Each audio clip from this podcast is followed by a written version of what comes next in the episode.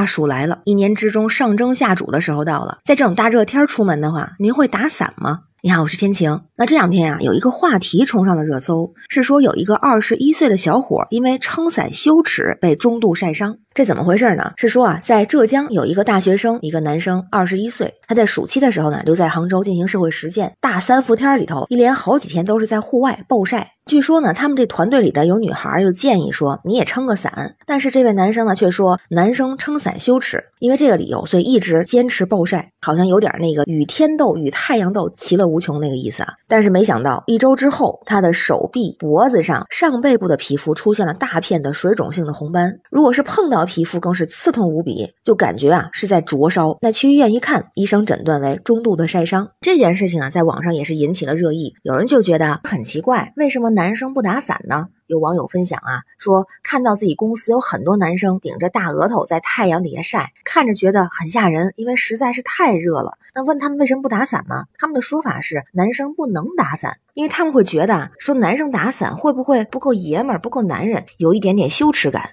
网上有不少男生来分享啊，就说之前自己有过大太阳打伞的经历，不过呢，被学校里的师姐看到之后呢，还被师姐嘲笑了，说男生还要打伞啊。也有人说高中的时候打伞被笑话过，还有男生说啊，其实自己的背包里面会带伞，有的时候也真的是需要打伞。但是啊，如果在路上看到都是女生打伞的话，如果没有男士打伞，那自己也不打；如果有的话，自己再打。所以啊，还真是有不少人有这样的想法，觉得男孩打伞有一点羞耻感，所谓的撑伞羞耻，所谓没有男性气质。那同时也有很多的网友其实反对这个观点，是说呢，男生也要勇敢的打伞，防晒它是不分男女的，这个是和身体健康相关。每个人都有打伞自由，那打伞这个事儿并没有性别的标签啊，打自己的伞让别人说去吧，而且别人说的也不一定对呀。拒绝这种刻板印象，医生不是也说了吗？说如果长时间暴露在强烈的阳光下，先不说是不是晒黑的问题，那不是最重要的，重要的是容易导致皮肤晒伤、晒出斑，而且还可能引发严重的皮肤疾病，严重的还会有像皮肤癌。所以保护皮肤免受紫外线的伤害非常的必要，也非常的重要。那同时啊，还有一种说法是防晒很重要，这个确实是不分男女。防晒的方式呢？一方面，比如说是打遮阳伞，还有可能是涂防晒霜、戴遮阳帽、穿遮阳衣等等。还有女生说自己也不打伞，但不打伞的原因呢，跟羞不羞耻没关系。一个是觉得麻烦，因为手要一直撑着，而且啊，有的时候，比如说接孩子的时候不太方便，所以呢，就会穿防晒一种方式。因为我自己就曾经有晒伤的经历，真的是特别的疼，而且很长时间才能恢复。不管是物理的方式，比如说打伞、防晒衣这种，还是化学的方式涂防晒霜，其实都需要保护皮肤。如果是说我就是懒，我怕怕麻烦。不打那这无所谓，那如果是说因为我是男生，那我就不能打伞，这真的是大可不必。当然也有人提到说，你看外国人很多，特别是欧美啊什么，他们夏天也不打伞，确实不但不打伞，而且他们下雨还不打伞呢。不过如果真的是烈日当头，据我了解，防晒是一定会做的。而且他们为什么不打伞呢？人家愿意晒黑，因为在有些地方炫黑是一种潮流，甚至那个黑会代表我现在出去度假了。那度假呢，有的时候又是有钱和有时间的象征，所以它有点炫黑等于炫富的感觉啊。还有一个。很特别的，之前认识一个德国朋友，他就说啊，夏天的时候把自己晒成古铜色，为什么呢？觉得好天气不晒晒很可惜，这就是那种物以稀为贵的例子，因为他自己没有古铜色的皮肤，所以喜欢追求自己没有的东西呗。但是啊，防晒还是会做好的。